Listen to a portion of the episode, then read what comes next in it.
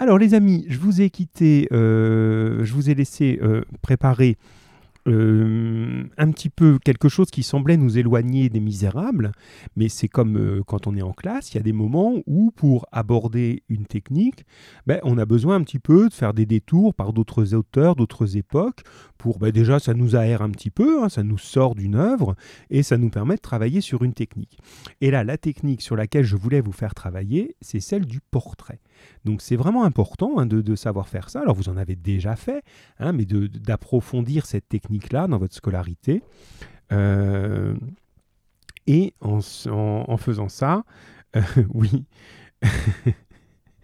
oui, Pierre dit que deux choses dans la tête, c'est compliqué. Oui, oui, c'est vrai. Oui, oui, mais c'est bien de, de, comprendre ça, hein, parce qu'il y a des gens pour qui c'est simple. Hein. Moi, j'admire ça, les gens qui peuvent faire quatre choses à la fois. Moi, j'y arrive pas. Bien, bon, effectivement. Et alors, attends, je me détourne avec tout ça. Tu vois, tu mets une troisième chose dans la tête, ça va nous compliquer encore là. Hein. Euh, cette technique du portrait, elle est vraiment importante dans vos rédactions, bien sûr, et dans euh, votre compréhension de, des textes littéraires, parce que ce sont des passages où il se joue beaucoup de choses.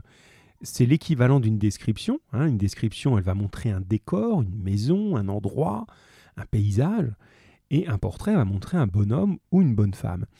Et ça a parfois mauvaise réputation. C'est-à-dire que certains lecteurs disent, oh là là, moi les descriptions, tout ça, ça m'embête, euh, je veux de l'action. Oui, mais il y a énormément d'action dans les portraits et dans les descriptions parce que on va faire vivre le personnage et lui donner justement un sens. C'est ça qui est important.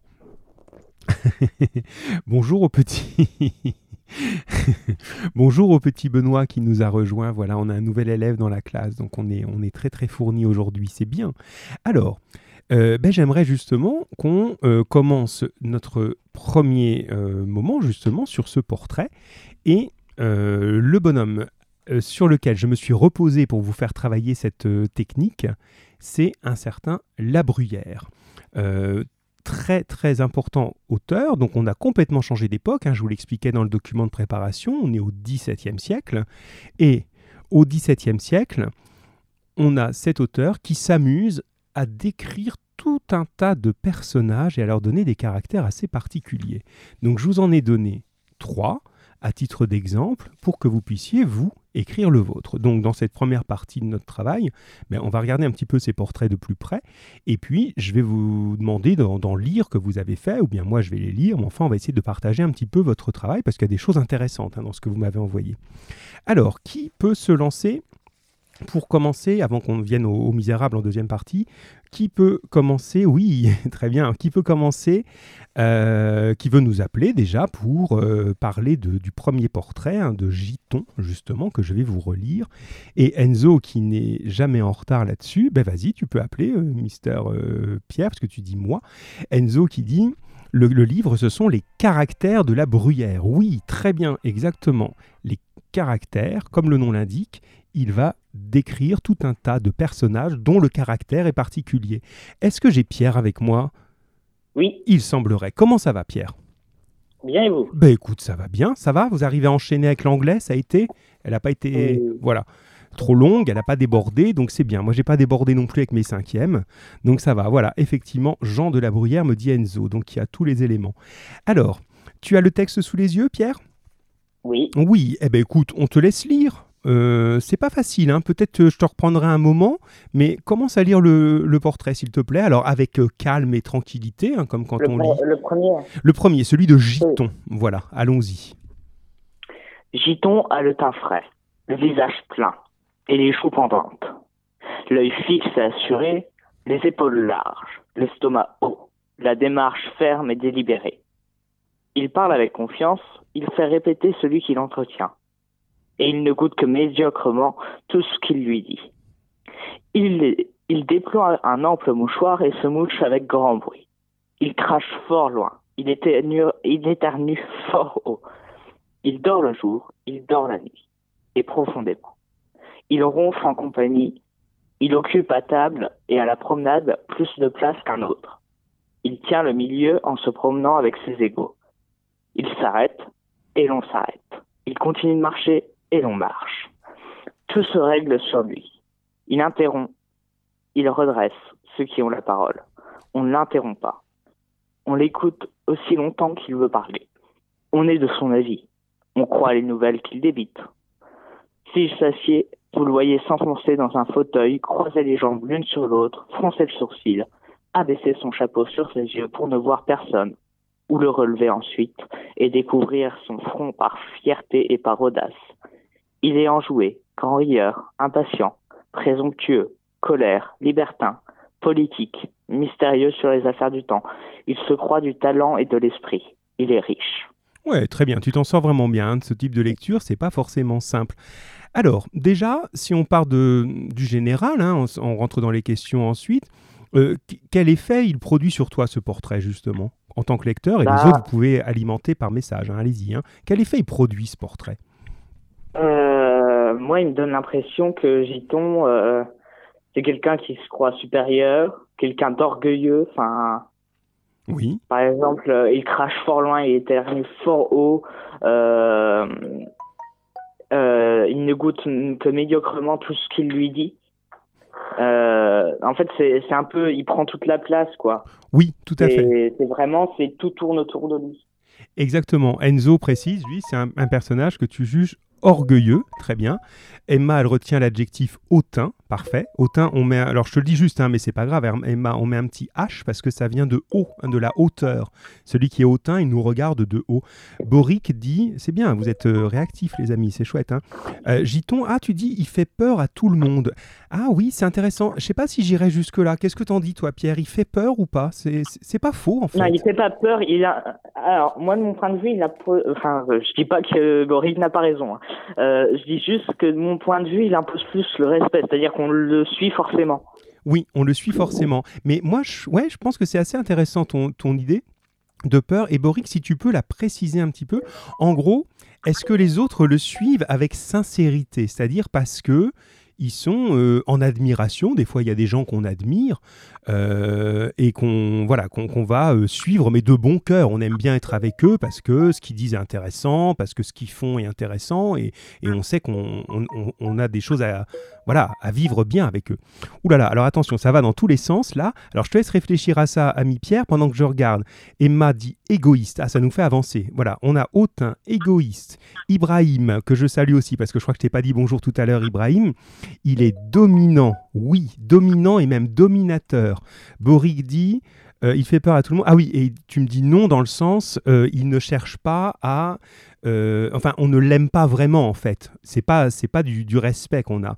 Et Enzo dit c'est un meneur d'hommes. Eh, c'est bien ton expression de meneur d'hommes. Mais justement, les amis, Pierre qui est en direct et les autres aussi, si vous regardez la dernière phrase, elle est peut-être là la clé. La dernière. Il est riche. Il est riche. Alors maintenant, si on la met au début, est-ce que ça nous explique pas un petit peu pourquoi tout le monde, comme ça, marche quand il marche, s'arrête quand il s'arrête, l'écoute quand il parle euh, Voilà. Bah, moi, je dirais que c'est un peu. Euh, comment?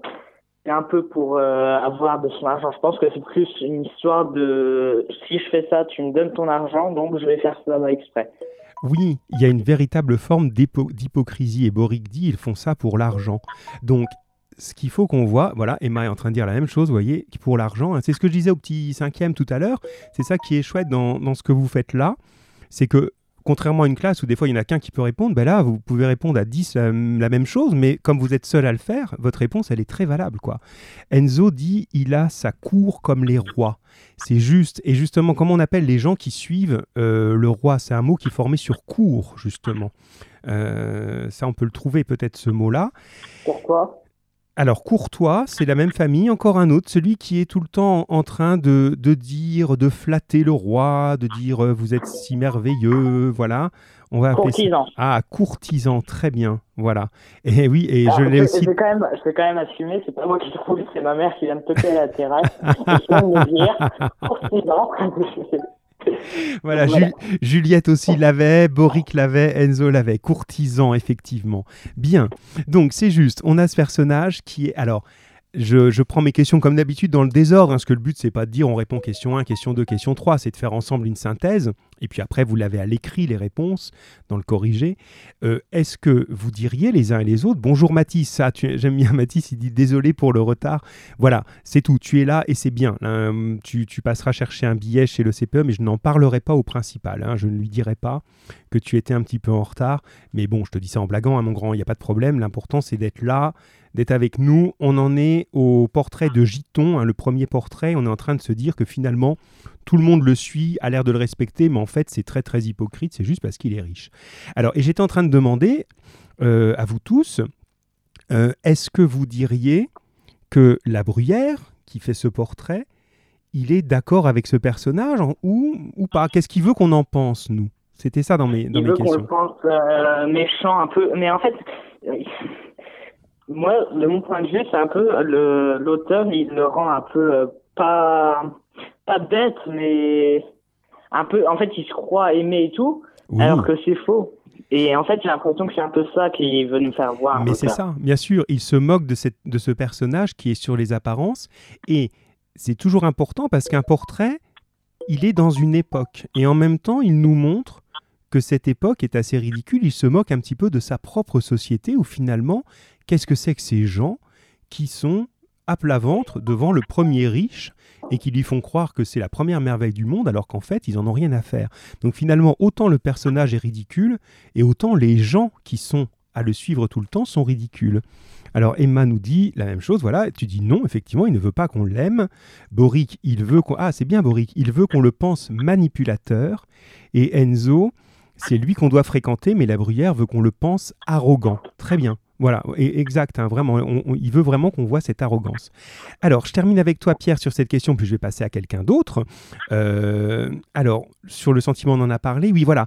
ce portrait, justement, est-ce qu'on nous montre beaucoup de son physique à ce personnage? Non, pas beaucoup. Alors, tu peux juste nous redire cette phrase qui montre son physique, s'il te plaît?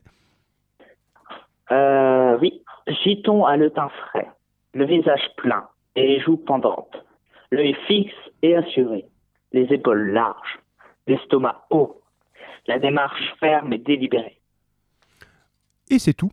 Voilà. J'ai été un peu vite euh, sur euh, le dernier mot. Tu as, tu as fait quoi, tu dis? J'ai été un peu vite sur le dernier mot. Sur délibéré, non, ça allait, ça passait bien. non, non, ça allait. Euh, on a effectivement très peu de choses. Et donc, finalement, la manière de le décrire, comment on nous le fait connaître, puisqu'on ne nous montre pas beaucoup son physique, on aurait du mal à le dessiner. Qu'est-ce qu'on nous montre plus, justement? Euh, On nous montre plus sa façon de vivre, son aspect moral. Oui, c'est ça, ses actions, tout simplement ses actions. Voilà. C'est juste, c'est bien, Pierre. Donc, on a première chose là, euh, enfin, pas première, deuxième chose. La première, c'était le portrait, il nous montre en même temps les réactions des autres autour, un portrait de la société. Et la deuxième chose, c'est faire connaître un personnage, c'est le montrer en action. C'est pas juste le montrer comme un tableau de peintre. Voilà. Et Boric, tu nous parles de voilà de sa fortune. C'est avec sa, façon de voilà d'utiliser sa fortune qu'on le voit. Euh, merci Pierre. peut-être à tout à l'heure et même sans doute. Je vais passer bah, à un autre. Eh ben voilà. Oui oui, on va avancer sur euh, sur ça. Mais c'est bien. Alors. Euh, le deuxième portrait, donc je surveille l'heure toujours. Ah oui, mais non, on est, à, on a 15 minutes de décalage. Je suis un peu décalé aujourd'hui, hein. c'est pas nos horaires habituels. Hein. J'avais mes, chaussons là, il faut que je me remette un petit peu plus à des autres heures. Donc non, on n'est on est, on pas en retard, ça va, j'ai eu peur. Alors le deuxième portrait, c'était euh, le portrait de Fédon. Alors j'aimerais bien justement qu'on puisse euh, en parler maintenant et puis faire un petit comparatif avec le, ce deuxième personnage qui s'appelle Fédon, et eh ben, je propose euh, qu'on en parle avec quelqu'un d'autre. Alors, qui on pourrait euh, lancer Voyons, voyons. Alors, qui se lance Et si on demandait Et si on demandait Quel suspense terrible Et si on demandait, tiens, à quelqu'un dont les initiales. Ah, le suspense est terrible. Dont les initiales sont E, le double E. Qui ça peut bien être? Qui se cache derrière ces initiales terribles? Eh bien, vous allez l'entendre dans un instant, je pense. Allô? Est-ce que je pense que je suis au bon endroit? Comment vas-tu? Enzo. vous l'aviez tous reconnu, ça va Enzo? Oui, vous. Oui, bien, toujours aussi efficace, hein, c'est très très bien. Alors, on va passer plus vite sur le deuxième portrait. Euh, déjà, euh, sans forcément tout relire, on relira que le début, euh, et puis un petit bout de la fin. Est-ce que tu peux nous dire justement quel est le lien avec le premier? Le premier, on avait vu ce personnage très sûr de lui, riche, etc. Et celui, le deuxième, Fédon c'est portrait 2. Oui, c'est le portrait 2, oui, oui. Alors, comment il est ce personnage? Pour Fédéon, il est décrit comme effacé, il ne veut pas se faire remarquer, il est réservé et ne fait rien en public. Oui. Personne ne le remarque. Il attend qu'il soit seul pour éternuer, ou si, celui, ou si cela lui arrive, c'est à l'insu de la compagnie. Il n'en coûte à personne ni salut ni compliment. Il est très inhib- inhibé, Oui. replié sur lui-même. Oui, c'est très, très complet hein, ce que tu nous dis là, comme, euh, comme à chaque fois, hein, c'est bien. Mais alors justement, si tu compares les deux personnages, celui-ci et le premier, Ben, lui, il est euh, tout l'inverse du premier. exactement, il est tout Parce l'inverse. qu'il fait tout, euh, il fait rien en public, alors que l'autre, il fait tout en public. Voilà. Et finalement, est-ce que la bruyère le juge de la même manière? Non. Alors, qu'est- qu'est-ce qu'il pense de lui? Qu'est-ce qu'il voudrait qu'on pense de lui? Ben, que pour lui, il n'est pas de la, euh, de la même classe sociale, Oui, je pense. oui, c'est ça, effectivement, et qu'il y a vraiment cette histoire de classe sociale déjà à l'époque. Et est-ce qu'il est d'accord avec ça? Euh, Alors, on- je ferai un petit Et, peu. euh, il est, il est aussi pauvre, alors que Giton, il est, il est riche. Voilà, on a vraiment l'opposition et finalement, c'est la même chose mais dans l'autre sens. C'est-à-dire que finalement, autant il nous a montré, regardez comme c'est ridicule de- de- d'être en admiration devant ce personnage idiot, et regardez comme celui-là se retrouve, lui, sans intérêt, alors que finalement, il est peut-être au moins aussi intéressant que le premier. Alors Emma le, décrit pardon, comme timide et discret, c'est juste. Boric dit il est pauvre, par, par conséquent, personne ne veut lui parler. L'inverse, c'est l'inverse de Giton, c'est juste. hein. Euh, tiens, Enzo, je te, euh, c'était pas dans, la, dans les questions, mais on va voir un petit peu comme ça. Euh, je te dis une phrase, je vous dis à tous, hein, vous dites-moi comment vous la comprenez? Elle n'est pas forcément très très très simple. Hein. On va pas le relire en entier pour pas prendre trop de temps, parce que vous avez, vous l'avez. hein. Mais écoutez ça. Je relis juste le début. Fédon a les yeux creux, le teint échauffé, le corps sec et le visage maigre. Il dort peu et d'un sommeil fort léger. Il est abstrait, rêveur, et c'est maintenant que j'aimerais que vous me disiez ce que ça veut dire. Et il a, avec de l'esprit, l'air d'un stupide. Il a, avec de l'esprit, l'air d'un stupide. C'est Qu'est-ce que ça veut dire, ça pas grand-chose. Ah vas-y Enzo, pardon, je t'ai coupé. Euh, c'est peut-être parce qu'il connaît pas grand-chose, mais euh, pour eux, pour les gens, il a l'air stupide, alors que peut-être il connaît plus de choses. Alors que peut-être il connaît plus de choses. Donc ça c'est ta reformulation. Enzo, est-ce que vous êtes d'accord avec lui les autres? Euh, c'est Sa reformulation, elle est claire. hein. la, la phrase était « Il a avec de l'esprit l'air d'un stupide ». Et Enzo nous dit ben, peut-être que il a l'air comme ça, les autres le jugent stupide, mais qu'en fait il ne l'est pas. C'est ça Enzo hein? Oui. Oui. Alors Emma me dit... Alors Emma dit il est conscient qu'il est stupide et j'ai cru voir entendre autre chose. C'est Boric peut-être? Hop. Ah, Boric, voilà. Il- Juste parce qu'il est pauvre, on le juge stupide. Oui, c'est ça, c'est l'idée. Hein, moi, je pense que le plus proche, c'est ta formulation, Enzo, où alors qu'il a de l'esprit, ça veut dire qu'il aurait beaucoup de choses à dire, qu'il réfléchit bien, qu'il qu'il sait euh, dire des choses intéressantes en société, eh bien, il, a, il est jugé stupide parce qu'il ose rien faire. Donc voilà, vous avez vraiment une, une critique de la société qui est derrière ces, ces portraits. Bien, les amis, ça va? Euh, monsieur, Oui, Enzo. en fait, la phrase, c'est une, une façade parce que il est intelligent, mais il ne le montre peut-être pas. Exactement. Il est intelligent, c'est très juste ce que tu dis, c'est une façade. Il est intelligent mais ne le montre pas parce que la société ne lui permet pas de le montrer. Et c'est même assez... euh, en termes de sentiments, qu'est-ce que vous éprouvez pour lui? Ça, vous ne me l'avez pas vraiment dit là. Qu'est-ce qu'on ressent pour ce personnage? Euh, de la pitié parce que euh, est peut-être beaucoup plus intelligent que, que le premier personnage et euh, il est rejeté par tout le monde. Exactement. Voilà, c'est un personnage qui nous fait plutôt une forme de pitié. Je reprends juste un tout petit extrait encore à la suite de cette phrase que je vous ai lue. Il oublie de dire ce qu'il sait ou de parler d'événements qui lui sont connus, et s'il le fait quelquefois, il s'en tire mal. Il croit peser à ceux à qui il parle. Il raconte brièvement mais froidement. Il ne se fait pas écouter. Il ne fait point rire. Vous voyez, c'est ce type de personnage où euh, il aurait plein de choses intéressantes à dire, mais il se dit non, ça va, ça va pas les intéresser, je vais pas savoir le dire. Et en fait, il le dit très mal. Et puis finalement, on ne sait pas vraiment tout ce qu'il aurait à dire, quoi. Donc c'est un côté assez triste, assez touchant quand même ce portrait, mine de rien. Boric ajoutait, voilà, l'idée de la pitié, hein, tu l'avais aussi, Boric, c'est bien. Et Pierre, euh, alors rêveur abstrait, oui, tu, tu, insistes sur ce mot d'abstrait, qui effectivement, lui, il est un petit peu... ça veut dire qu'il est un peu... Euh, il est pas assez... Pour lui, il n'est pas comme euh, sur la Terre, en fait, il n'est pas... Oui. Il n'est pas inclus dans... pas inclus dans la société. Très bien, Enzo, exactement, c'est vraiment ça. Bon, ben c'est parfait. Eh ben Enzo, avant de te quitter, te retrouver, j'espère, tout à l'heure. Euh, ah, attends, j'ai une belle, euh, un beau message d'Ibrahim, là, qui s'affiche sur mon écran. La société floute ses bons côtés, c'est beau ce mot. La société floute ses bons côtés, mais met en avant ses défauts. Ouais, vous êtes bien les quatrièmes. Hein. Flouter, c'est une bonne idée ça, Ibrahim. Hein. Rendre flou, comme une photo, sur la photo de ce personnage, ben, tous les bons côtés ils sont flous et tous les côtés euh, euh, plutôt négatifs, ben, on ne voit que ça. Belle, euh, belle, expression, beau résumé Ibrahim, vraiment très très bien. Enzo, avant de te quitter, te retrouver j'espère tout à l'heure encore, mais pour faire tourner un petit peu les, intervenants. Juste Ménalque, qu'est-ce que tu as pensé de ce personnage? Ça, je vais vous le relire parce qu'il est marrant, Ménalque. Qu'est-ce que tu en as pensé, toi? Quel personnage? Le, troisième, le portrait 3, Ménalque. De... Attendez, parce que je le cherche. Non, non, mais prends ton temps, t'inquiète pas. Et les autres aussi, hein, qu'est-ce que vous avez pensé de ce personnage? Vous aviez juste à le lire, celui-là. Hein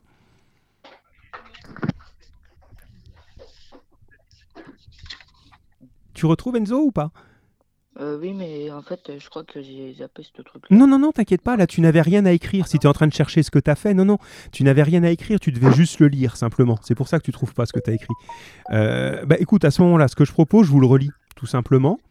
Euh, et puis, vous me dites justement l'effet qu'il vous fait, ce personnage-là, justement. On est prêt? C'est bon, Enzo? Tu restes avec nous le temps que je relis? Enzo? Oui, que... oui tu es toujours là? Alors, je relis simplement et vous m'envoyez, vous me dites comment vous le recevez, ce personnage-là. Il est très très chouette. Moi, je l'aime beaucoup, celui-là. Hein.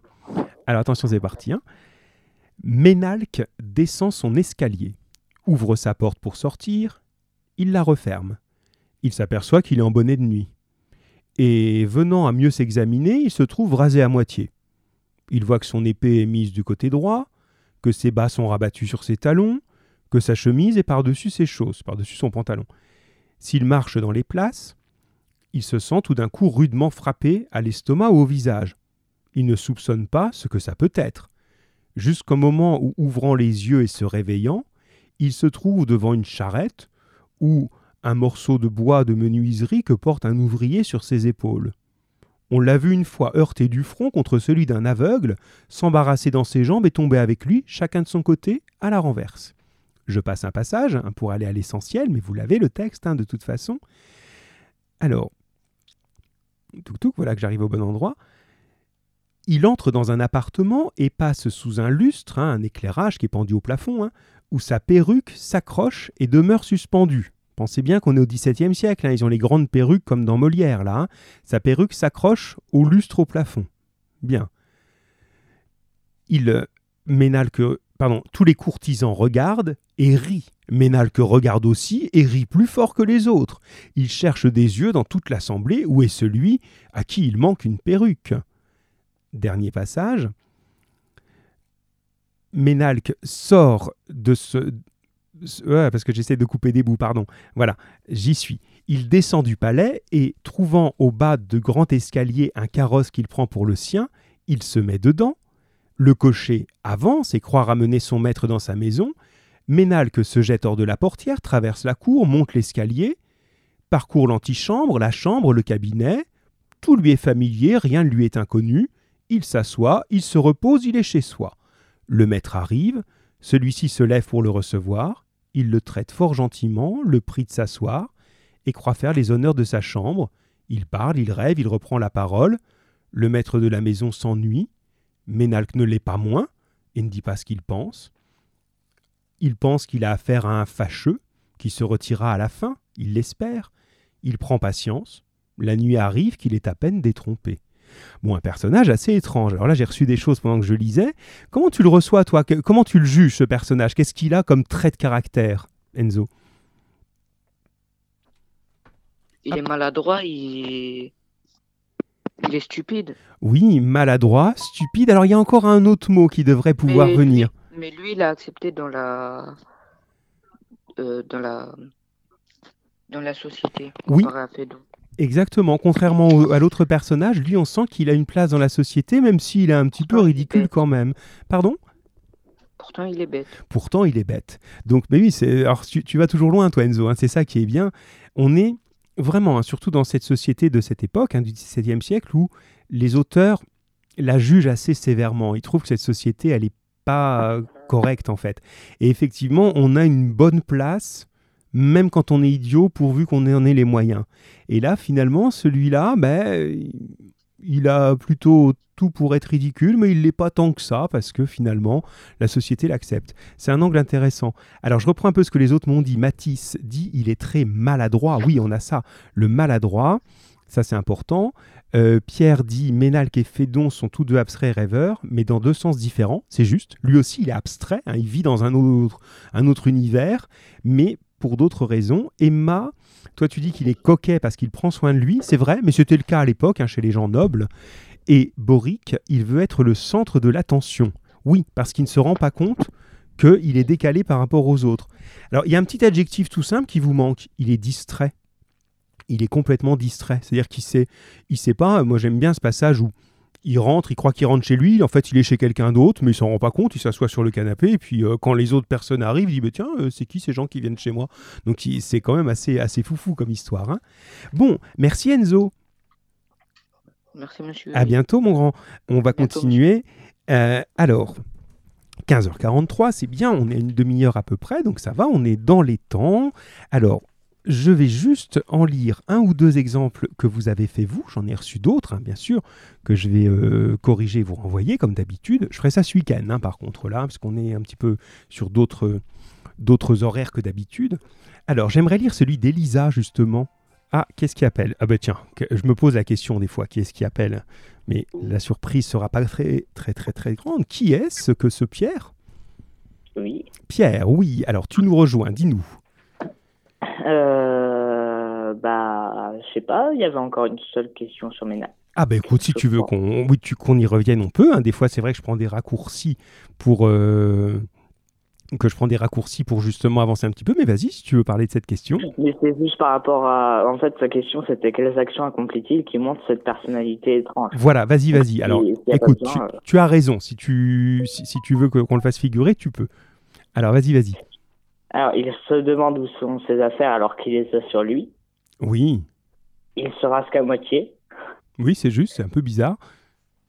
Son épée, euh, elle est mal mise. Donc, euh, à l'époque, elle était sur le côté droit. Euh, non, sur le côté gauche. Et là, elle était sur. Ou c'est l'inverse. Non, je crois que c'est Alors, l'inverse. justement, est-ce que vous savez ça? Pourquoi Si, c'était du côté gauche parce qu'il prenait avec la main droite. Parfait, c'est ça. Normalement, on la met à gauche pour précisément voilà, pouvoir la dégainer de la main droite et se- s'en servir. Si on la met à droite, on peut pas la dégainer, elle est trop longue et on est mal à l'aise pour ça. Donc c'est idiot. Ça, ça, ça ne- ça- c'est pas correct, quoi. C'est c'est si surprenant. on est gaucher. Sauf si on est gaucher. Mais on n'a pas à être gaucher dans une société très organisée comme celle-là. hein. Non mais oh, euh, non mais tu te crois où là? Gaucher? Non mais tiens. Eh, Et pourquoi pas roux tant qu'on y est? Non mais oh. bon, je blague, bien sûr. Allons-y, continuez. Continue. voilà, euh, il, il passe sous un lustre euh, où sa perruque demeure accrochée au lustre et il croit que c'est pas la sienne. Oui, c'est ça. Voilà. Euh, puis aussi, il, il se confond de maison. Il prend euh, la maison d'un maître euh, comme la sienne et puis il se demande qui sont les gens qui entrent dedans. Voilà, on a vraiment. L'important, c'est le portrait en action. C'est ces actions qui font de lui un maladroit, un distrait. Vraiment un personnage. Alors, je sais pas si vous connaissez ça, mais nous, les vieux qui écoutons, on est quelques-uns là aujourd'hui. Euh, vous connaissez encore Pierre Richard, vous, les gens de votre âge, oui L'acteur Pierre, Pierre entendu. Richard Si, hein. Allez, je pense, Enzo, il va me dire qu'il connaît ça, je suis sûr, parce qu'Enzo, il a toute cette culture-là. Pierre Richard, alors, je pourrais, les, les vieux vont peut-être m'aider, mais dans les titres, on a, je crois qu'il y en a un qui s'appelle Le Distrait ou La Chèvre. C'est des films comme ça, justement, c'est où, où on, en gros, pourquoi je vous parle de ça? Parce que ce caractère du distrait de celui qui est maladroit, ça a toujours fait rire. Et on fait beaucoup d'histoires, et euh, voilà, c'est une des spécialités de cet acteur qui était de jouer des, des films dans lesquels il est tout le temps maladroit, euh, il casse tout, il tombe, euh, il provoque des catastrophes partout où il passe, il oublie tout. Bon, mais c'est vraiment ce type de personnage, exactement. Alors, ma mère me dit que je connais. Oh, je pense que tu en as vu, vous en avez vu, sans doute. Mais Elle voilà. dit le grand blond et le. Avec une chaussure Et noire, oui, c'est ça, voilà. Alors Pierre, euh, Pierre, Enzo le connaît, il dit. ah, ben c'est bien. Alors Enzo, il me dit, je le connais. D'ailleurs, mon personnage, je pense dans ta rédaction, c'est ça que tu veux dire? Mon personnage s'appelle Richard, car comme il y a Pierre dans le groupe, et j'ai pris un distrait. Ah ouais, c'est finot ça. Hein Donc en gros, si je résume ce que tu viens d'écrire, Enzo, tu voulais faire un portrait de quelqu'un de distrait, comme euh, Pierre Richard, tu dis je l'appellerais bien Pierre, mais bon, ça va pas, pas être sympa pour notre vrai Pierre, donc je vais l'appeler Richard. Ben, c'est bien, c'est une belle, euh, une belle démarche. Euh, je voulais pas que Pierre se sente visé. T'es adorable, Enzo, c'est vraiment ça, c'est chouette. Euh, bon, eh ben c'est bien. Je peux lire Elisa et. on- Ma mère se fout de moi derrière. Ah bah écoute, Mais voilà. Clairement. Parce qu'elle se dit que tu as des petits côtés Pierre Richard, je pense. hein. bon, je vous lis celui d'Elisa, et puis Pierre, on se retrouve peut-être tout à l'heure, avec ou sans Richard? Oui. Allez, à tout à l'heure. Alors, Elisa, je suis content de te lire, parce que je, je sais que, voilà, je ne vais pas t'embêter trop à te, te, te mettre en, en direct, mais ton, ton texte est, est intéressant, comme très, très, très souvent. Alors, il y en a plein d'autres, hein, euh, mais je ne peux pas tout lire, le temps passe, on va parler un peu des Misérables maintenant, quand même. Alors, allons-y, allons-y, allons-y. Alors lui, c'est Prunus. Elle, c'est Prunus, pardon. Prunus avait les yeux cernés, plissés et le regard furtif, le teint pâle, presque transparent. Il avait les cheveux gris, mal coiffés, pratiquement négligés. Prunus avait des vêtements simples, peu colorés, froissés et un peu tachés.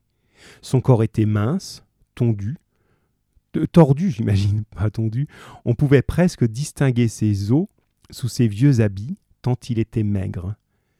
Prunus se déplaçait rapidement, se retournant à plusieurs reprises, regardant sans cesse tout autour de lui, comme si quelqu'un l'épiait, voire le traquait.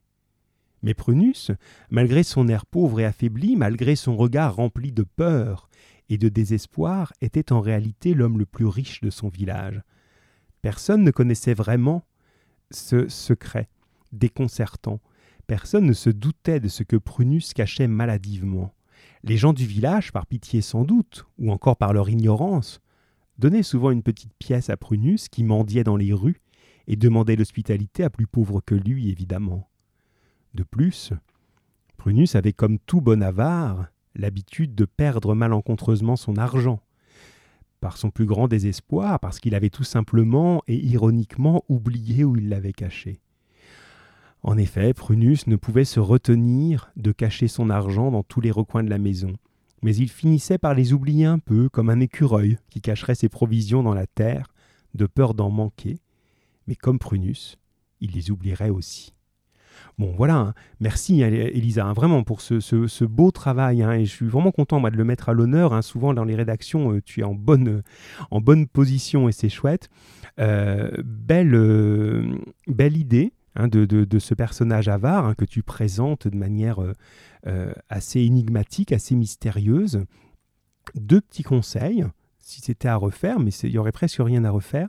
Et je le dis pour les autres, ceux qui, qui, voudraient retravailler dessus ou qui ne l'ont pas encore envoyé et qui vont le faire, écrivez plutôt au présent. Dans les exemples que je vous ai donnés, c'est au présent.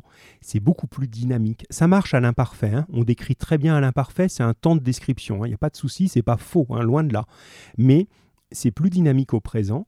Et la deuxième petite chose, je pense que tu aurais pu justement t'inspirer dans des deux premiers portraits où l'idée, la solution, on la donne à la fin. C'est un peu comme une énigme. Donc le mot avare, il aurait pu apparaître plus tard, c'est dans ta dernière phrase de dire il est avare. Parce que sinon on se pose des questions. Au début, moi, la première fois que je l'ai lu, quand je l'ai reçu tout à l'heure, je me suis dit mais il est vraiment pauvre ou pas? Et puis à un moment tu dis il est avare. Ah là je comprends. Mais ça aurait été marrant qu'on ait la surprise à la fin, qu'on se dise petit à petit, on dit ah oui mais en fait il passe pour un pauvre, mais il n'est pas vraiment pauvre. Ah, il perd son A, ah, donc il est avare. Il y a ce petit plaisir comme ça de l'énigme. Mais sinon, c'est très très bien. hein. C'est vraiment une, belle production. hein. C'est chouette d'arriver à faire ça. Et j'en ai d'autres, hein, mais je vais vous corriger euh, chacun individuellement. Bien. Euh, les amis, on va continuer euh, notre, euh, notre progression. Donc avant d'aller voir ces affreux, ces affreux Thénardier, on va repasser un petit peu chez l'ami Jean Valjean. Donc attention, vous vous téléportez dans le temps. On revient maintenant au 19e siècle. hein. on a deux siècles un petit peu de plus que tout à l'heure. Et si on se résume, on était, on s'était quitté avec notre Monsieur Madeleine, alias Jean Valjean, qui était dans une terrible interrogation morale. Devait-il révéler qu'il est Jean Valjean, puisqu'un faux Jean Valjean a été pris pour lui et risque de payer à sa place? Ou bien devait-il se taire? On était face à ce dilemme et vous m'aviez dit la dernière fois, à notre avis, il va se révéler. Bon, eh bien évidemment, vous aviez tout à fait trouvé. Donc ce qu'on fait, on va regarder. Alors allez, on va prendre quelqu'un en, ligne. Qui on prend Allez, vous pouvez le faire vous-même, je sais pas. On peut avoir. Allez, Marine, ça fait longtemps. Est-ce que c'est possible, Marine, qu'on t'appelle? Oui, allez, j'essaye. Je me dis, voilà, on va un petit peu. Hop, et puis si quelqu'un veut nous rejoindre, je peux appeler sur l'autre aussi. On peut être à deux. hein, On été en cinquième tout à l'heure. Mais là, je lance Marine quand même. Allez, je vous mets un petit- une petite musiquette d'attente, le temps d'appeler Marine. Voilà.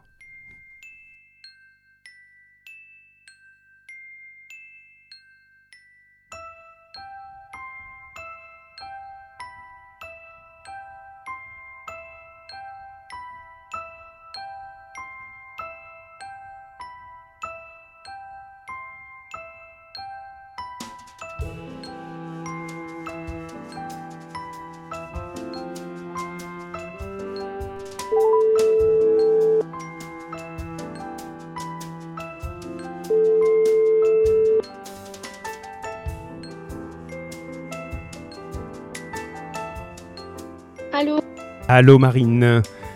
Hop là, comment ça va Marine? Bien et vous? Oh ben ça va, c'est bien. Ben, je suis content de t'entendre, ça fait plaisir. Bon, c'est bien. Alors on avait Pierre qui était en train d'appeler sur l'autre. Eh ben on va doubler. Voilà.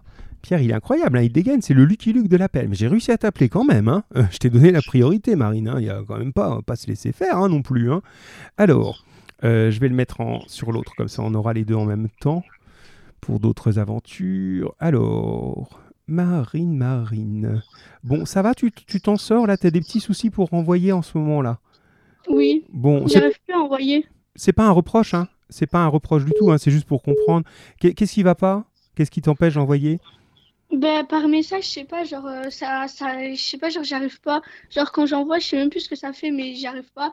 Et par mail, j'envoie, mais des fois, genre, ça s'envoie pas. Et quand je réessaye de renvoyer, et ben, ça marche toujours pas.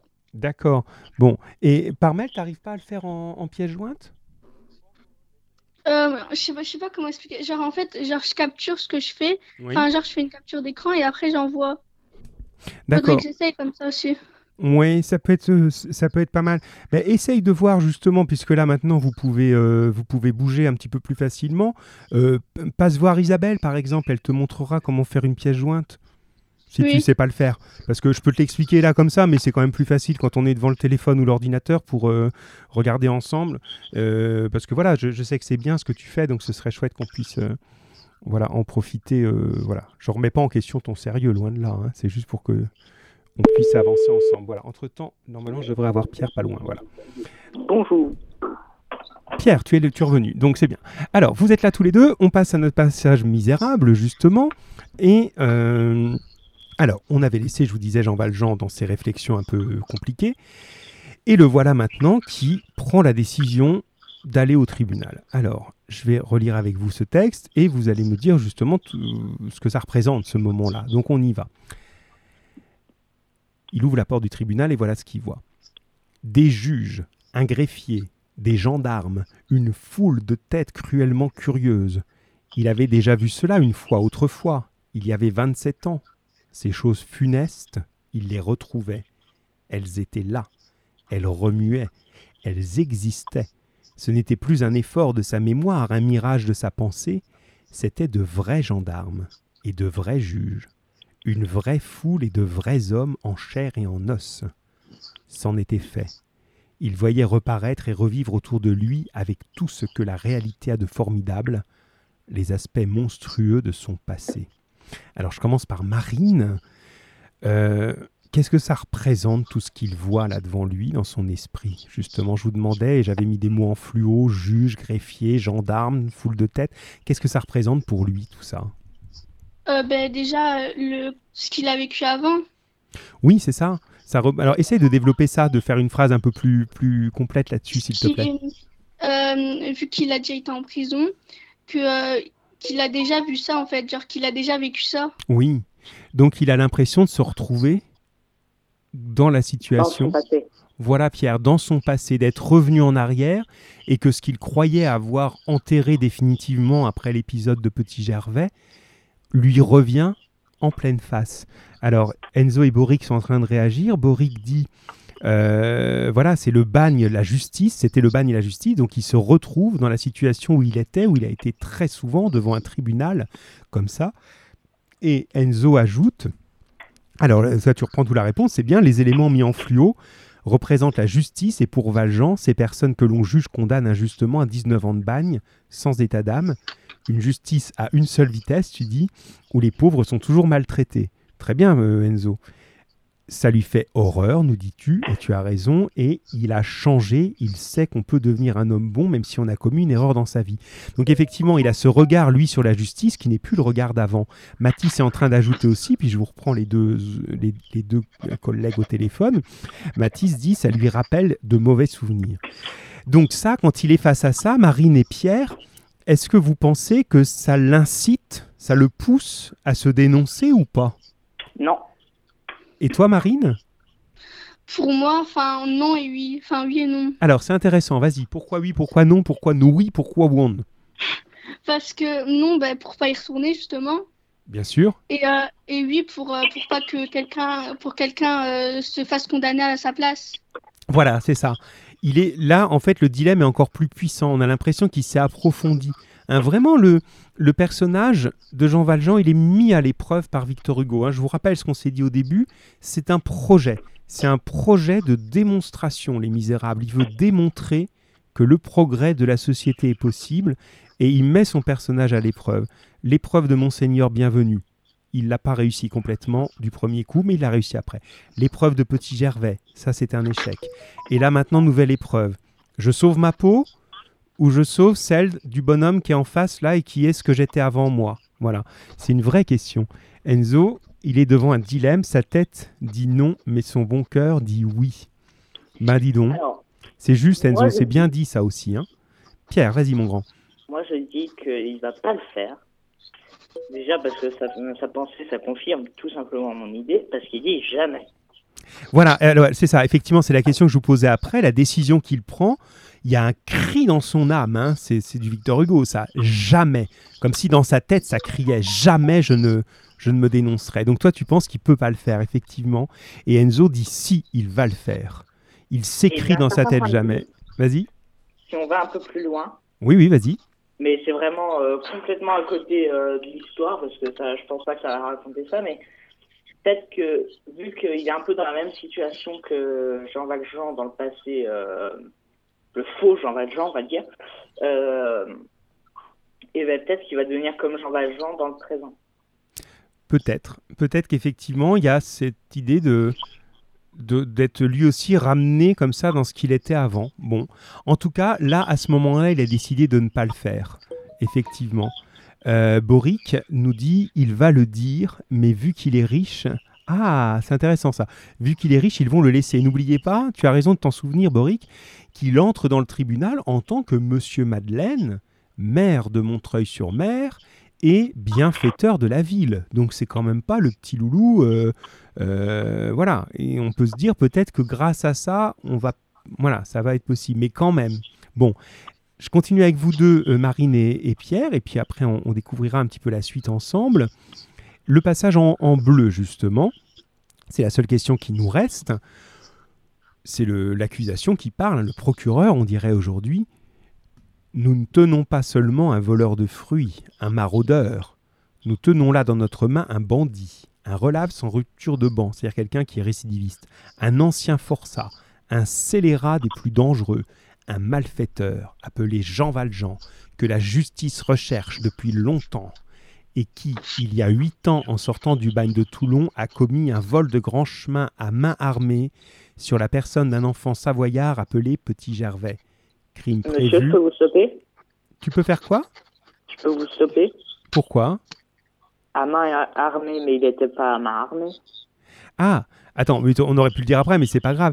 Euh, oui, il n'était pas à main armée, mais en tout cas, c'est ce qui a été raconté. Donc ça, c'est l'accusation qui, est portée contre lui. S'il est jugé, il faudra qu'il essaye de prouver qu'il n'était pas armé. Mais dans tous les cas, dans tous les cas, il est quand même connu comme le voleur de Petit Gervais. Et cette affaire Petit Gervais, elle n'est pas finie. Ça c'est, il- ça su. Le, le tribunal est au courant, donc ça peut suffire à le faire tomber. Et Boric dit, ils en rajoutent. Oui, ils ont menti, ils en rajoutent. C'est bien que vous ayez été sensible à ça finalement. Euh, oui, comme si, euh, comme le disait un petit peu Enzo tout à l'heure, le fait qu'il soit pauvre et récidiviste, il ne peut qu'être très méchant, donc on lui rajoute la main armée au point où on en est, on n'est plus à ça près, quoi. hein. Voilà, complètement. Donc je termine, un crime prévu par l'article 383 du Code pénal, pour lequel nous nous réservons de le poursuivre ultérieurement. Il vient de commettre un nouveau vol, c'est un cas de récidive. Donc ça c'est important parce que quel risque il prend justement, on commence peut-être par Marine, quel risque il prend Jean Valjean s'il révèle son identité là maintenant? Ben justement, ben, de, re- de retourner en prison.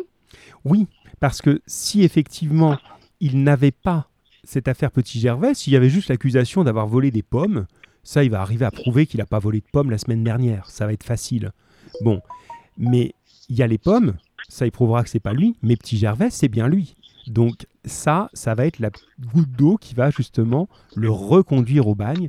Et cette fois-ci, c'est la perpétuité. C'est pas 19 ans, hein, il est arrivé au maximum, c'est la perpétuité.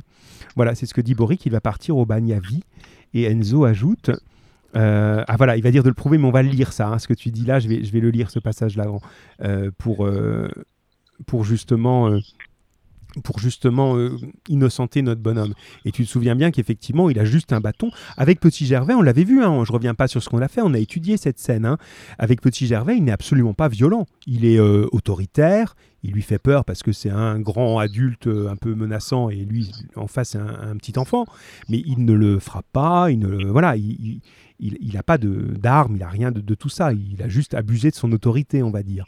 Ce qui n'est pas bien déjà, hein, mais on ne peut pas l'accuser quand même d'avoir été violent. Et là, effectivement, on en rajoute ici. hein. Alors, merci à tous les deux. Euh, Est-ce que vous avez des choses à ajouter? Donc, vous pensez. Alors, Pierre, toi, tu penses qu'il va pas se, se dénoncer là?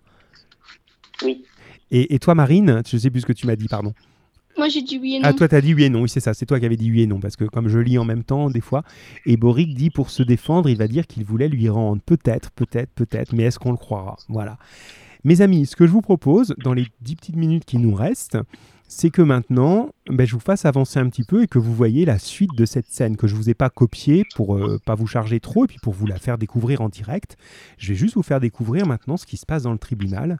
Et s'il nous reste un petit peu de temps, on parlera un peu de qu'à la fin, si on peut déborder, est-ce que vous pourrez quand même lire d'autres euh, rédactions? Oui. Moi, elle m'a bien plu, euh, celle des... Ah, mais je veux bien lire d'autres rédactions après, si vous voulez. Oui, oui, bien sûr. Je veux bien continuer. On, on peut, on peut. On, est, on a du temps, ça va. Alors, Emma dit qu'il va se dénoncer. Il va, on va voir. On va voir. Puis moi, je voudrais vous relire aussi un passage sur les Thénardier. Déjà que vous les détestez, les Thénardier, mais alors, vous allez les haïr profondément. Ah, euh, est-ce que tu as trouvé, Pierre, le, le- le résultat de ma question Non. tout à l'heure? Non Mais je vous la Non, pose à vraiment, parce tous. que je me suis demandé en fait si c'était juste un jeu de mots avec le nom de Thénardier ou si c'était vraiment euh, par rapport euh, à l'histoire. Eh bien justement, la, la question que je posais, mais c'est vraiment pour après, hein, c'est une blague, hein, c'est qu'est-ce qu'on fait dans l'auberge des Thénardier quand on s'ennuie Que font les Thénardier dans leur auberge quand ils s'ennuient Parce que vous les aimez pas, vous allez voir, et vous avez raison de ne pas les aimer. Qu'est-ce qu'ils font dans leur auberge? Ben, On trouvera tout à l'heure. Allez, je vous lis la scène du tribunal. Merci Pierre, merci Marine. De rien. À bientôt mes amis. Alors, hop, là vous allez voir, n'oubliez pas, mes chers élèves, vous tous maintenant, que notre camarade Victor Hugo est un auteur aussi de théâtre. Et là, vous avez une scène extrêmement théâtrale, et j'aimerais justement que vous soyez sensible à ça quand je vais vous la lire. Qu'est-ce qui fait théâtral là-dedans? On appelle même ça un coup de théâtre, justement, hein, ce, type de moment. Hein. Alors, je reprends ici. Alors, on est en train euh, d'accuser le faux Jean Valjean. Pour l'instant, Monsieur Madeleine est Monsieur Madeleine. Il regarde simplement la scène hein, dans le public du tribunal et il ne dit rien pour l'instant. Alors, on fait venir les témoins. Les témoins, c'est les autres bagnards. Le premier s'appelle Brevet, si vous vous souvenez. Hein. Brevet regarda l'accusé, puis se retourna vers la cour. Ah oui, monsieur le président. Cet homme est Jean Valjean, entré à Toulon en 1796 et sorti en 1815. Je le reconnais positivement. On introduisit Chenildieu, deuxième témoin, forçat à vie, comme l'indiquait sa casaque rouge et son bonnet vert. Le président l'invita à se recueillir, et lui demanda comme à brevet s'il persistait à reconnaître l'accusé. Chenildieu éclata de rire. Pardieu, si je le reconnais Ah, nous avons été cinq attachés à la même chaîne Eh Tu boutes donc, mon vieux Allez vous asseoir, dit le président. L'huissier amena Cochepaille, le troisième. Cet autre condamné à perpétuité, venu du bagne et vêtu de rouge comme Chenildieu, était un de ces malheureux hommes que la nature a ébauchés en bêtes fauves et que la société termine en galérien. Le président essaya de le remuer par quelques paroles pathétiques et graves, et lui demanda, comme aux deux autres, s'il persistait, sans hésitation et sans trouble, à reconnaître l'homme debout devant lui. C'est Jean Valjean, dit Cochepaille, même qu'on l'appelait Jean le Cric, tant il était fort. Une rumeur, ça veut dire un bruit, éclata dans le public et gagna presque le jury. Il était évident que l'homme était perdu. Là, vous avez quand même trois témoignages, hein, même aujourd'hui. Hein. Euh, c'est des gens qui témoignent devant un tribunal, ça a une valeur très très forte. Vous n'avez pas juste un, trois témoins différents qui jurent, oui, c'est lui, on en est sûr, on était avec lui, on le connaît. Ça y est, c'est réglé. Hein. il est euh, condamné, le, le, Jean Valjean imaginaire, là. le sosie, on pourrait dire, de Jean Valjean. Je continue. Huissier, dit le président, faites faire silence, je vais clore les débats. En ce moment, un mouvement se fit tout à coup du côté du président. On entendit une voix qui criait Brevet Chenildieu, Cochepaille Regardez de ce côté-ci Tous ceux qui entendirent cette voix se sentirent glacés, tant elle était lamentable et terrible. Les yeux se tournèrent vers le point d'où elle venait. Un homme, placé parmi les spectateurs privilégiés qui étaient assis derrière la cour, venait de se lever était debout au milieu de la salle. Le président, l'avocat général, vingt personnes le reconnurent et s'écrièrent à la fois Monsieur Madeleine Avant même que le président et l'avocat général eussent pu dire un mot, avant que les gendarmes et les huissiers eussent pu faire un geste, l'homme que tous appelaient encore en ce moment Monsieur Madeleine s'était avancé vers les témoins Cochepaille, Brevet et Chenildieu. Vous ne me reconnaissez pas, dit-il. Tous trois demeurèrent interdits et indiquèrent par un signe de tête qu'ils ne le connaissaient point. Il se tourna vers les trois forçats. Je vous reconnais, moi. Brevet.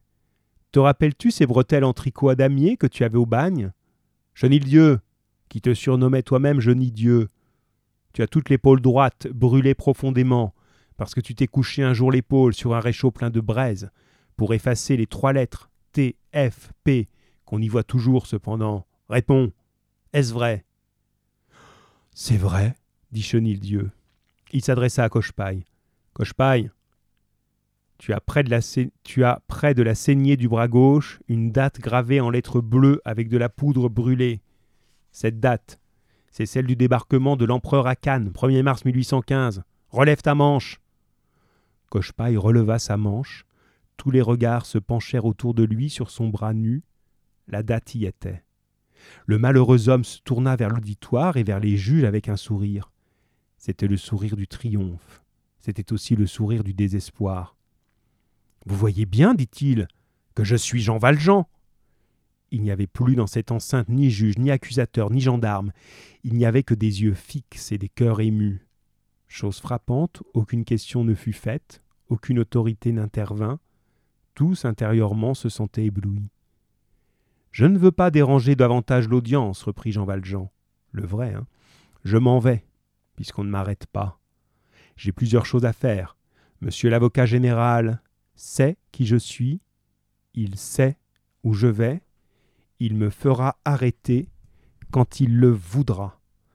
Voilà, je m'arrête là pour le moment et je vous demande justement qu'est-ce que vous repérez de théâtral dans ce moment? Qu'est-ce qui est vraiment coup de théâtre dans la manière dont c'est fait?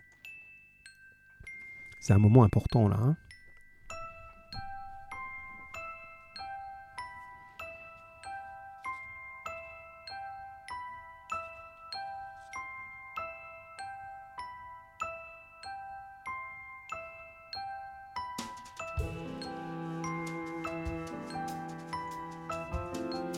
Allez, vous endormez pas les amis. Qu'est-ce qui fait vraiment théâtral, surprise, etc. Envoyez-moi vos idées là justement.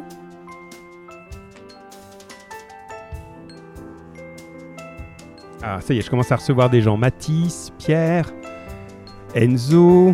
Allez, Emma, dis-nous un petit peu. Marine, Juliette. Allez, Juliette, j'aimerais te lire un petit peu plus.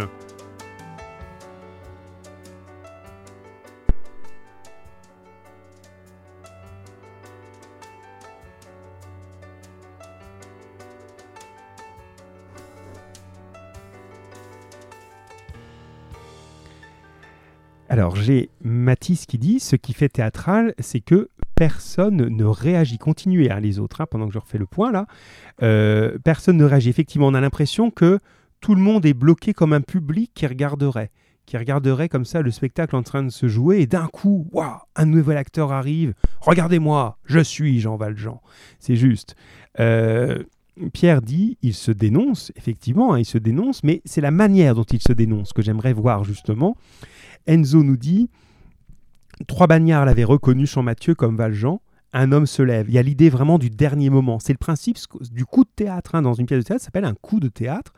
C'est fichu.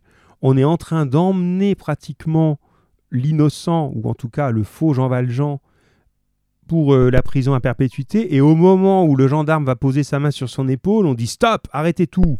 Ouais, ça fait vraiment même film d'action, si vous voulez quelque chose de plus moderne. Hein, à l'époque, on pense théâtre, on pense pas film, mais on est vraiment dans l'idée d'un film d'action, dans quelque chose de très très violent comme ça.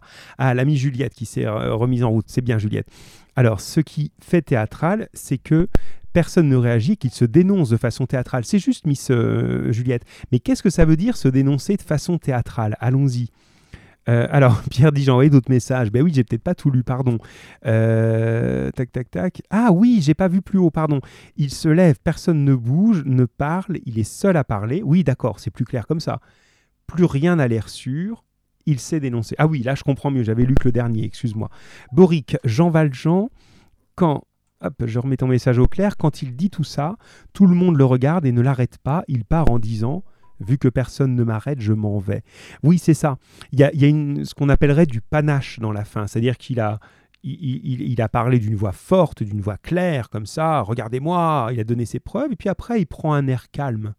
Bon, maintenant, vous savez qui je suis, vous savez où me trouver. Si vous voulez m'arrêter, arrêtez-moi. Non, bon, ben je m'en vais alors. Voilà, il y a un côté très, très digne dans cette manière d'être. Euh, je reprends ce qui arrive encore, là c'est bien, vous êtes très réactifs les amis. Hein. Euh, Enzo dit surgir alors que personne ne s'y attend, c'est ça. Jean Valjean surgit alors que personne ne s'y attend, il y a ce côté vraiment, voilà, en latin on dit le deus ex machina, c'est-à-dire comme un petit dieu qui serait sorti comme ça d'une machinerie de théâtre, d'un décor de théâtre inattendu. Et là, c'est le moment où les spectateurs font Waouh, qu'est-ce qui se passe?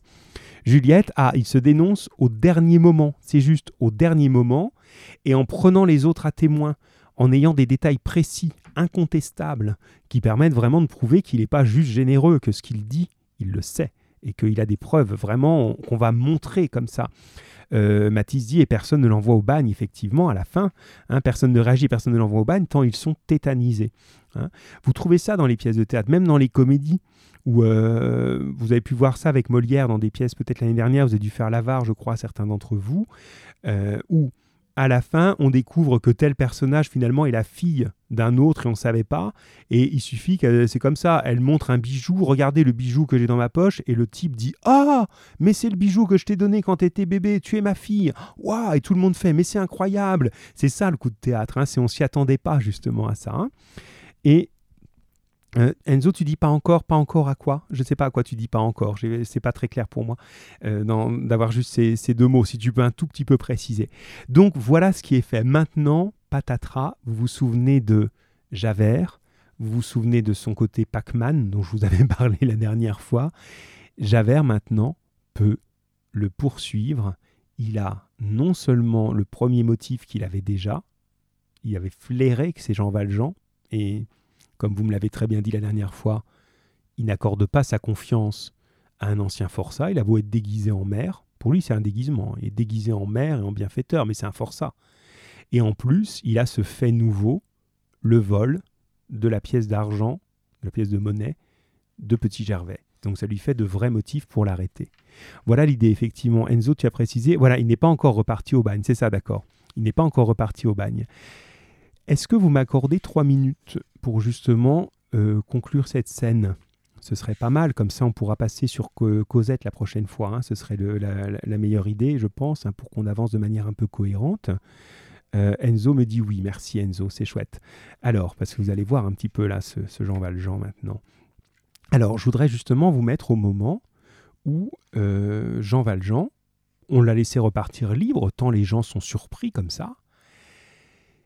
Et il va retrouver Fantine. Fantine, la maman de Cosette, à qui il a promis qu'il irait chercher Cosette pour la lui ramener. Souvenez-vous, parce qu'il se sent un peu responsable de la déchéance de Fantine. Bien. Il y va, et voilà l'échange qui se fait maintenant avec le fameux Javert qui est bien trop content justement de ça. Alors, je vous lis juste ce passage-là. Monsieur Madeleine s'approche de Fantine à ce moment-là. Monsieur Madeleine, sauvez-moi. Jean Valjean, nous ne le nommerons plus désormais autrement, s'est élevé. Il dit à Fantine de sa voix la plus douce et la plus calme. N'ayez pas peur de Javert. Soyez tranquille. Ce n'est pas pour vous qu'il vient. Alors elle vit une chose inouïe, tellement inouïe que jamais rien de pareil ne lui était apparu dans les plus noirs délires de la fièvre. Elle vit Javert saisir au collet, au col, monsieur le maire. Elle vit monsieur le maire courber la tête. Il lui sembla que le monde s'évanouissait. Monsieur le maire cria Fantine. Javert éclata de rire de cet affreux rire qui lui déchaussait toutes les dents. Vous vous souvenez, on a dit qu'il ressemblait à un tigre l'autre fois. Il n'y a plus de monsieur le maire ici.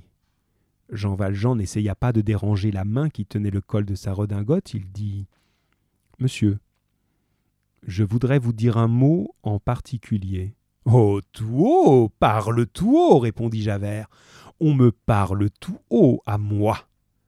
Jean Valjean continua en baissant la voix c'est une prière que j'ai à vous faire. Oh, qu'est-ce que cela me fait? Je n'écoute pas. Jean Valjean se tourna vers lui et lui dit rapidement Accordez-moi trois jours, trois jours, pour aller chercher l'enfant de cette malheureuse femme. Je paierai ce qu'il faudra. Vous m'accompagnerez si vous voulez. tu veux rire cria Javert. Tu me demandes trois jours pour t'en aller? Tu dis que c'est pour aller chercher l'enfant de cette fille ah, voilà qui est bon. Fantine eut un tremblement. Mon enfant s'écria-t-elle. Allez chercher mon enfant Elle, n'est donc pas ici? Elle se dressa en sursaut, appuyée sur ses bras raides et sur ses deux mains. Elle regarda Jean Valjean, elle regarda Javert. Un râle sortit du fond de sa gorge. Ses dents claquèrent.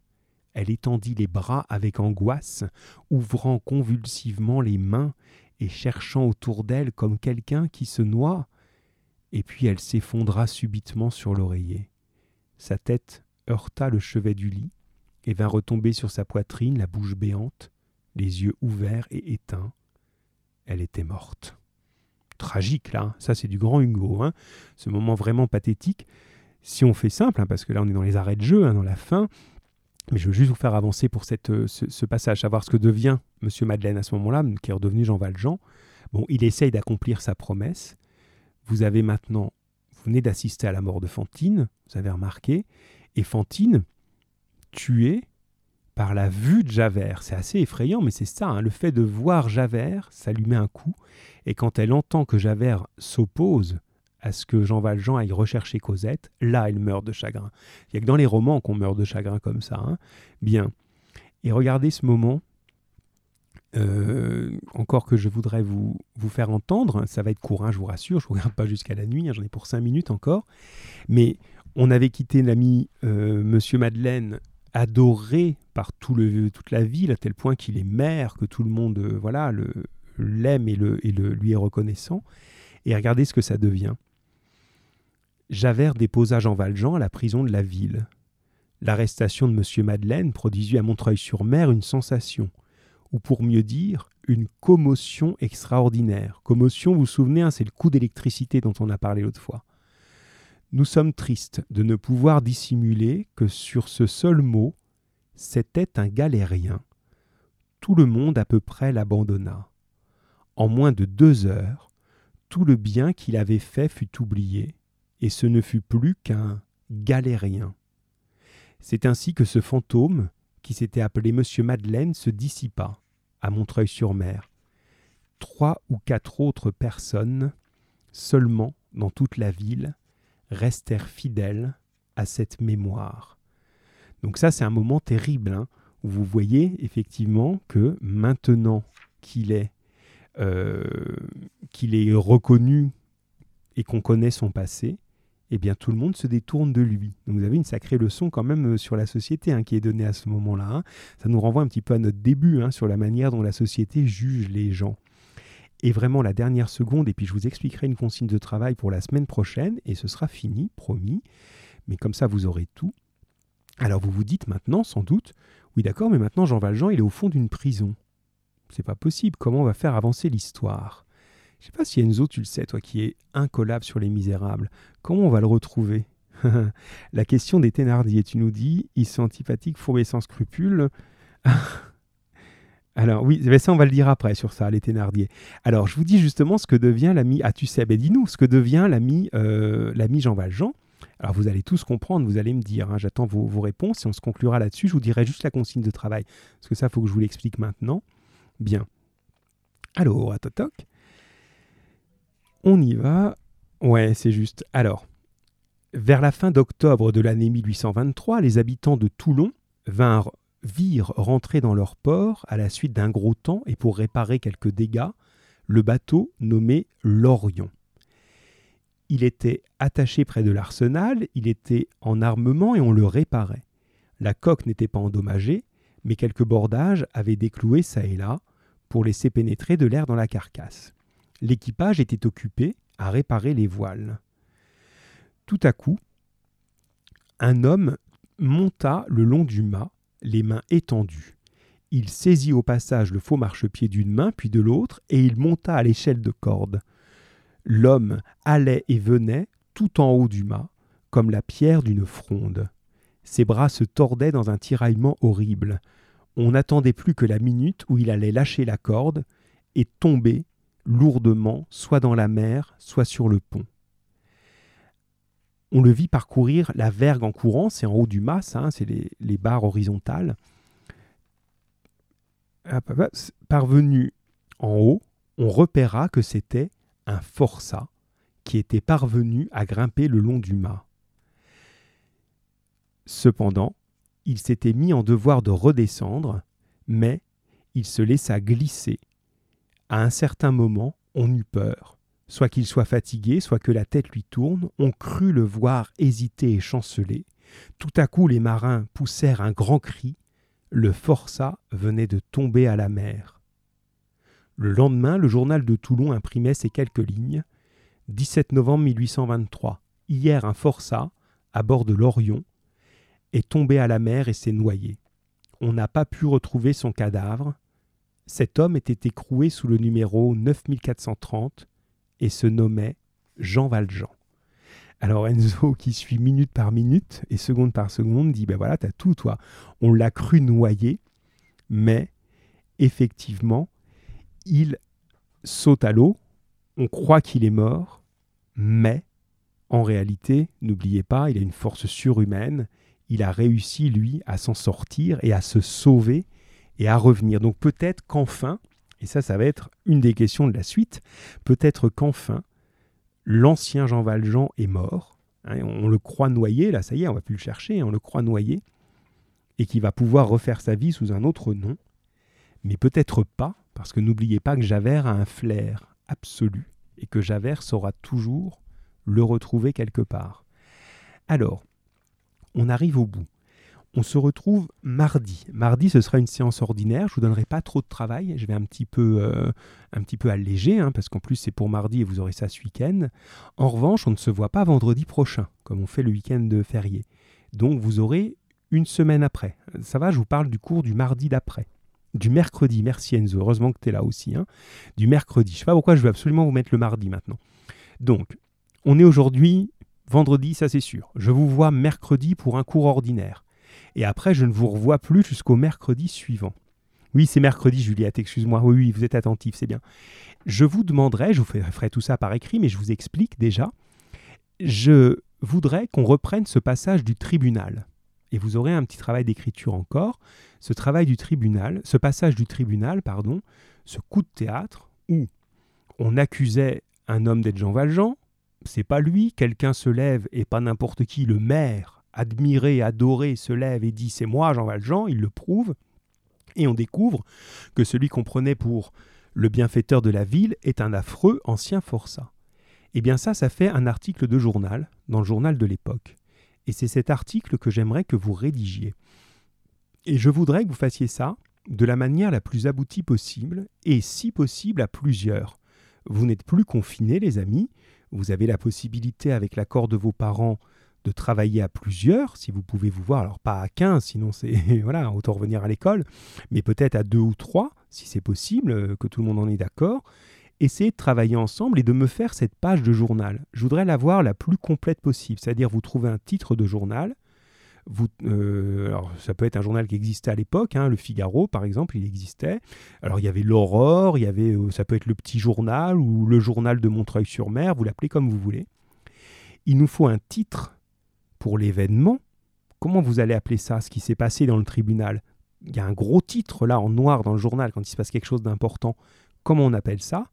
Et il y a le récit. Il y a un journaliste qui était dans la salle, qui suivait le procès, et qui va nous raconter ce qui s'est passé. Bien. Vous pouvez aller plus loin. On peut y mettre, dans un journal, il y a des interviews. Vous pouvez y mettre l'interview de Javert, par exemple qui va être tout content, triomphant de dire mais moi je l'ai toujours su.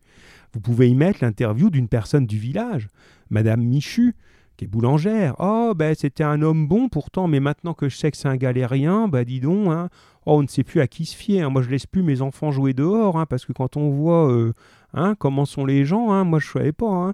Voilà, donc vous pouvez faire des interviews, des choses comme ça. Voilà la une comme, dit, euh, comme tu dis Enzo, effectivement, c'est la, voilà, la une du journal. Donc en gros, ce travail-là, c'est je vous laisserai une semaine pour le faire. Et je vous en parle déjà aujourd'hui, donc vous avez même un peu plus, mais vous aurez une semaine complète et vous n'aurez que ça à faire pour cette semaine-là.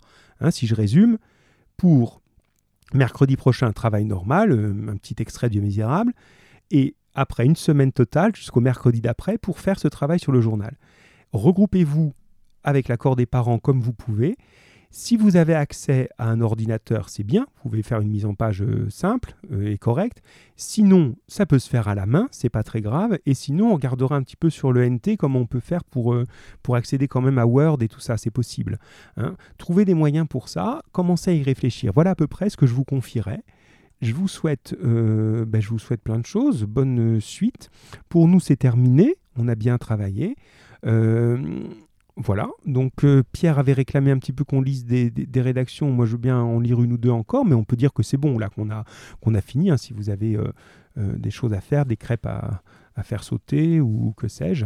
Voilà. En tout cas, je veux bien vous lire une ou deux rédacs. Sinon, ceux qui s'en vont, ben, je vous dis au revoir et je vous dis à mercredi. J'ai même pas dit mardi. Ah, attendez, j'ai quelqu'un, j'ai un auditeur au téléphone. Allô, allô, je ne sais pas qui est cet auditeur mystérieux. Euh, écoutez tous. Oui. Ah, mais je ne voudrais pas vous couper, euh, cher maître. Ah, mais vous êtes, mais vous êtes en direct auprès des quatrièmes 2, Ah, monsieur. voilà, c'est exactement ce que je voulais. Alors voilà, les, les, les quatrièmes deux qui sont présents. Je voudrais, voilà, je voulais vous faire un petit coucou, vous dire que vous nous, vous nous manquez. Voilà. Et puis, euh, au passage, euh, bah, j'ai envie de vous dire que, mais ça, votre professeur le sait bien, que Les Misérables, c'est un de mes romans préférés. Je l'ai lu euh, je ne sais combien de fois. J'y viens et j'y reviens. Et, et, Victor Hugo, pour moi, c'est vraiment, euh, vra- vraiment, vraiment euh, un auteur incontournable. Voilà. Oui, Je- ben c'est ben bien, ça fait plaisir. Alors, tu as le bonjour, hein, ils te disent bonjour, voilà. Donc, j'ai des petits messages qui ouais. arrivent, voilà. C'est non, mais c'est chouette. Et effectivement, hein, c'est voilà. Moi, je trouvais que c'était important ce qu'on s'est dit. hein, on, on- vraiment à distance, on va se faire les misérables. Bah oui. Et en fait, on, a, on, on avance, tu vois, non, tranquillement, mais bien. Et ils sont vraiment, euh, ouais, ouais, ils sont vraiment dedans. On a, alors, on a une haine pour les Thénardier, c'est terrible. hein, je suis obligé de les retenir à chaque fois. Ils veulent aller taguer Ah l'auberge là. C'est, euh, ils me disent à bas les Thénardier. euh, On leur donnera l'adresse. oui, voilà, on pourra faire ça. Mais c'est vrai que c'est un texte, ouais, c'est vraiment un texte important, c'est chouette. Euh, Bon, est-ce que vous avez des questions pour Monsieur Hupp, sans qu'on y est, puisque vous l'avez en, en direct hein, S'il y a des, des gens, voilà, qui ont des choses à demander, mais a priori c'est plutôt clair. Je vous laisse une petite minute quand même pour répondre si besoin. Euh, et puis voilà, non, mais c'est bien. On, on- voilà, c'est rigolo. On avance avec notre petite. euh, notre petit groupe troupe là, c'est c'est chouette. hein. Mais c'est bien. Et puis, puis je les entends. Je, voilà, ils sont actifs. euh, C'est vraiment bien. Ouais, ouais, c'est, ouais, ouais, ça fait du bien. hein, comme qui, hein, on peut y arriver. voilà, Eh oui. c'est possible, c'est C'est possible. compliqué, mais on y arrive. Mais on y arrive, voilà. Bon, ben c'est bien. Ben on continue. La prochaine fois, on a- alors oui, ben ça, j'ai peut-être, euh, ouais, je sais pas si, parce que moi je contrôle s'ils sont, ouais, ils sont là. Euh, on, on- on parlera plus de Cosette la prochaine fois. hein. Ça va être Jean Valjean retrouve Cosette. Voilà, Bon, ça va être, c'est un ben, beau passage, ça. hein. C'est un passage important, ça. bon, mais j'ai- j'essaierai d'être disponible. voilà. Eh bien, à bientôt. Et sinon, Monsieur Abdelrahim, Oui. c'est un petit message personnel. Si tu peux me rappeler après, quel- ou, ou quand tu veux, en fait. Ça Oui, n'est oui. pas urgent, mais Eh ben, je rappelle. à- Voilà. Ok, ouais, ouais, ça marche. je, je- je rappelle, je rappelle. Alors, la question des Thénardier, je vais répondre à Enzo. Merci, euh, Benoît. Au revoir, les Au enfants. revoir. Alors, la grande blague, justement, où je disais, mais qu'est-ce qu'on fait à l'auberge des Thénardier quand on s'ennuie? Eh bien, on tape la Cosette. C'était évident, non? Quand même. Bon, j'en ai un peu honte de celle-là. hein. On tape la Cosette. Bon, tout le monde a compris, ça va Je me cache derrière mon micro, voilà. bon, parce que vous connaissez l'expression. hein. Enzo, Enzo, ça te fait rire sérieusement ou pas? Taper la causette, vous savez, hein, ça veut dire discuter. hein. quand je dis, euh, tiens, bah, j'ai croisé ma voisine, on a tapé la causette, euh, c'est-à-dire on a discuté ensemble. Et là, bien sûr, le jeu de mots, c'est euh, parce que malheureusement, dans l'histoire, la, petite Cosette, elle est maltraitée par les Thénardier, vous l'avez compris. hein. Ils, voilà, ils la battent, puis en même temps, ils lui font faire tout le travail. C'est un peu Cendrillon, Cosette. Voilà. Euh, oui, oui, c'est ça. Oui, euh, Enzo dit, bah oui, ça veut dire parler ou taper sur, euh, sur Cosette. Et Pierre me dit, c'est l'heure du goûter. Alors, comme si c'était important, chez Pierre, ça, le goûter. Mais où on a vu ça? Bon, les amis, on a fait une grande séance aujourd'hui, mais c'est bien, c'est chouette avec vous. Et puis les petits cinquièmes étaient chouettes aussi avant. Bon, eh ben, je crois qu'on a bien travaillé tout le monde là aujourd'hui. hein. Je vous dis à bientôt. Euh, et puis, euh, bah pareil, hein, vous voyez, c'est bien on... ce que dit monsieur, je me suis d'accord, vous, nous manquez, bande de petits loulous. Non, mais c'est vrai, vraiment, hein, à un moment, on a envie de, on a envie de vous voir. Je pense qu'on. Enfin, nous, on le savait qu'on vous aimait beaucoup, hein, mais vous, vous l'avez un peu découvert, vous ne saviez pas, vous disiez, ah, les profs, profs, ils aiment pas les élèves. Ils disent, ah, ben si, on est comme des idiots, là, on vous attend. Allez, ouais, même toi, je sais, mon grand. Ouais. Ben oui, c'est ça. Allez, à bientôt. Je vous fais presque la bise. hein. Je vous dis à bientôt. je vous dis au revoir et puis prenez soin de vous. Et puis à mercredi et non pas mardi. Allez, salut mes grands. À mercredi.